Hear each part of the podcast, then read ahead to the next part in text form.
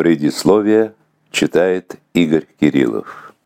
Эти страницы попали к нам из Брянского архива, где, кроме самого дневника, переданного в 2013 году племянницей автора, нашлась и такая сухая справка. Алла Михайловна Ржевская, потомок писателя Дисперова, родилась 23 января 1928 года, работала связистом, член Советского райкома КПСС города Брянска, делегат 20-й областной партийной конференции, секретарь Совета ветеранов городской телефонной сети, награждена медалью за трудовую доблесть. Самой Аллы Ржевской не стало в том же 2013 году. Все наши разыскания каких-либо следов ее жизни, попытки составить ее портрет не дали никакого плода. Казалось, что эти строки, выведенные детской рукой, все, что от нее осталось. И вот, когда этот том уже верстался, на нашу просьбу, напечатанную в приложении «АИФ Брянск», отозвалась подруга Аллы – с которой они дружили 50 лет, вместе работали, она и рассказала, что замуж Алла вышла поздно, почти в 50, за военного, для которого стала уже пятой супругой. Своих детей у нее не было, но были падчерицы, которых любила как родных, так же, как любила и многочисленных дальних родственников в отсутствие близких. На каждого двоюродного или троюродного племянника или внука – у нее были заведены сберегательные книжки, рассказывает Римма Язикова. Когда Алла получала пенсию, сразу же делила между всей роднёй. Она была очень отзывчивым человеком, с доброй душой и огромным сердцем. Помогала и ветеранам Великой Отечественной войны, Афганистана и Чечни, и соседям, и друзьям, и знакомым. Жертвовала и во Всемирный фонд дикой природы – при этом сама жила скромно. Родом Алла Михайловна была из боярской семьи, поэтому у нее оставалось много старинных вещей, некоторые из них сейчас хранятся в местном краеведческом музее.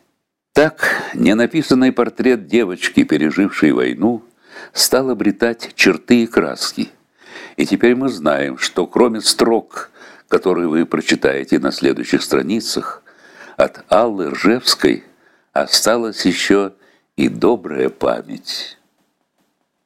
Дневник Аллы Ржевской читает Марина Ниелова.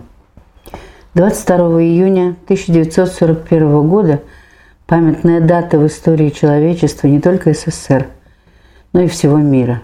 В 4 часа утра германские фашистские войска напали на СССР по всей своей границе общим фронтом от Балтийского до Черного морей – была тревога от 21.15 до часу 5.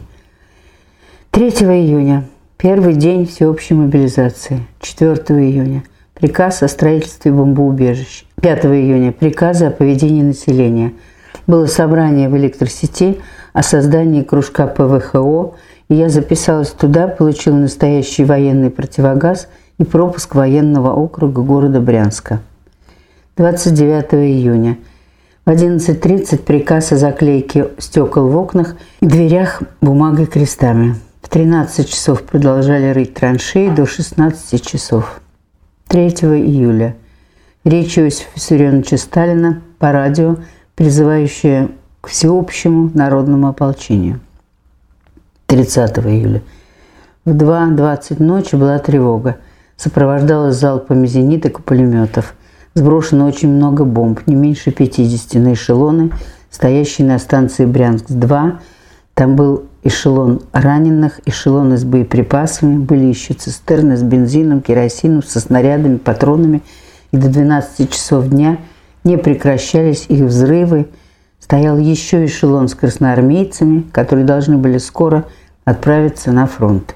С самолетов вражеских Строчили пулеметы, сбрасывали на парашютах ракеты, а потом бомбы. Был огромный пожар. 13 августа была сильная бомбежка. От нее сгорели на Владарском поселке два квартала, в том числе аптека, школа, магазин и другие учреждения и жилые дома. Целых ведь два квартала.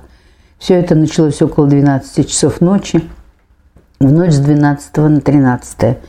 В селе Антоновка стояла в школе воинская часть, она вместе с зданием была разбита несколькими бомбами.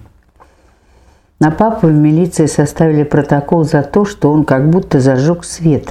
На самом деле это было так. Я, насмотревшись зарев от пожара, легла спать, накрылась шубой, и потом вдруг проснулась от звона стекол, открыла глаза, и вся комната была залита ярким пламенем электрической лампочки. Мне показалось просонок, что мы горим. Я откинула шубу, схватила одеяло, закуталась им и выбежала на лестницу, а там кричат «Свет потушить!». Я тут сообразила, что это был не пожар, а электрический свет. Я быстро побежала, потушила, а этот самый свет осветил весь банк и все дома. В это время пролетал самолет, как видно, увидел свет, хотя он горел примерно с полчаса, может быть и меньше. И давай себе бросать бомбы и строчить из пулемета, но все его бомбы и пули ложились в Пятницкий ров – ну, тут пришел милиционер, повел нас в милицию в НКВД около спиртоводочного завода. Там выяснилось по его рассказу, что он был дежурным у банка, как раз против наших окон. Пролетает самолет, слышны свисты, взрывы бомб, а тут сразу зажегся яркий свет в два окна, они не были затемнены. Он кинулся стучать и кричать в дверь, потом свет потух, я его потушила, и он нас повел. Долго оставалась необъясненной причина, почему зажегся свет, его никто не зажигал. Но потом мы догадались, что выключатель был очень слаб, и от сильного сотрясения в нем, наверное, соединились волоски и зажегся. Август, 20 -е. Папе пришла повестка.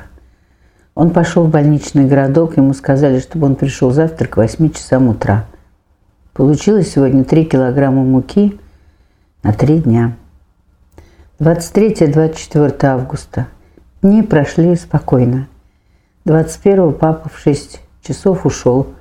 Мама немного поплакала, а также и я. Минут пять. И все. Я держалась бодро. Мама еще работала. 27, 28, 29 августа.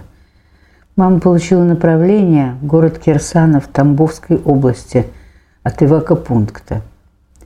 30 августа. С утра все было спокойно, но спокойствие вместе с тем необычное, очень тихо. День такой жаркий был.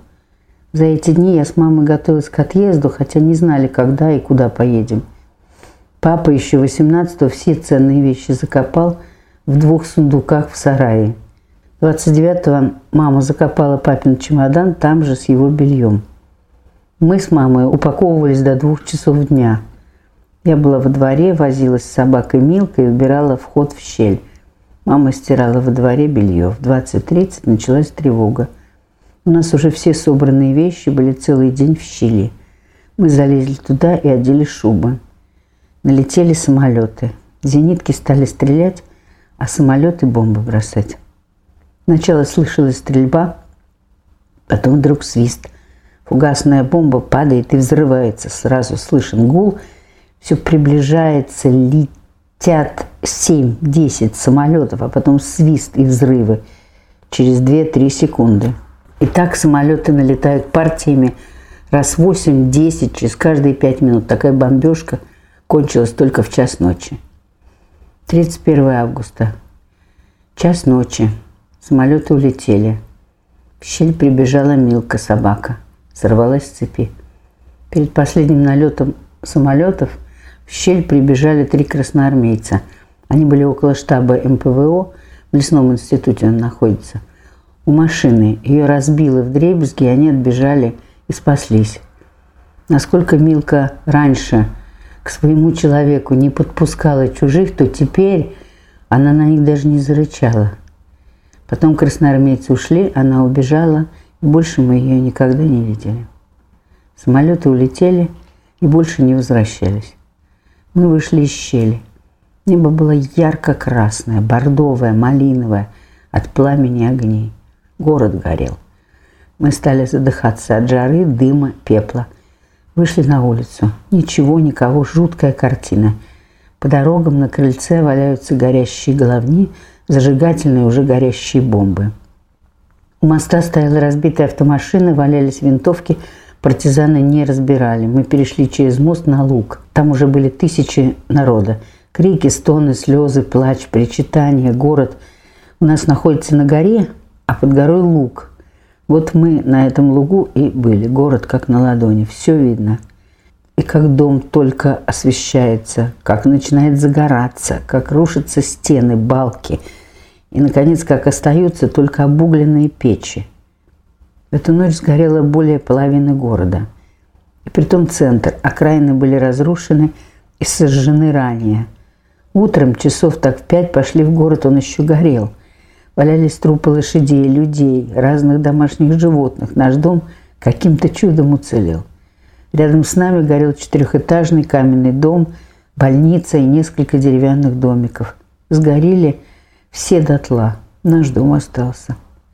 Пришли домой, собрали все вещи в мешок большой и пошли к Жене, маминой знакомой, на квартиру. Она хотела с нами уезжать из города, и мы ждали только поезда. 3 сентября, 6 часов утра, наконец тронулись. Опять слышны были слезы, город еще горел и дымился.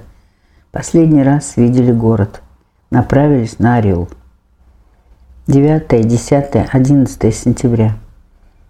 Все эти дни еще находимся в Тамбове. Два раза давали эвакуационном буфете хлеб, один раз брынзу. В деревне доставали молоко. Торговки продавали огурцы, яблоки, груши, семечки. Этим и питались. 12 сентября. Наконец-то дали лошадей. По спискам отправляют людей на лошадях по разным районам, сельсоветам, колхозам, совхозам. Начинается дождь. Больше половины пути я прошла босиком, не отдыхая, 18 километров. Лошади идут медленно, грязь. 13 сентября. Час ночи. Приехали к правлению, и началась сильная гроза. Быстро перетаскали вещи в помещение, постелили солому и легли спать. День прошел в поисках квартиры. К вечеру перебрались на квартиру, поужинали и легли спать. Почти ничего не слышу. Забыла сказать, что наш эшелон бомбили. Я была контужена и ничего не слышу.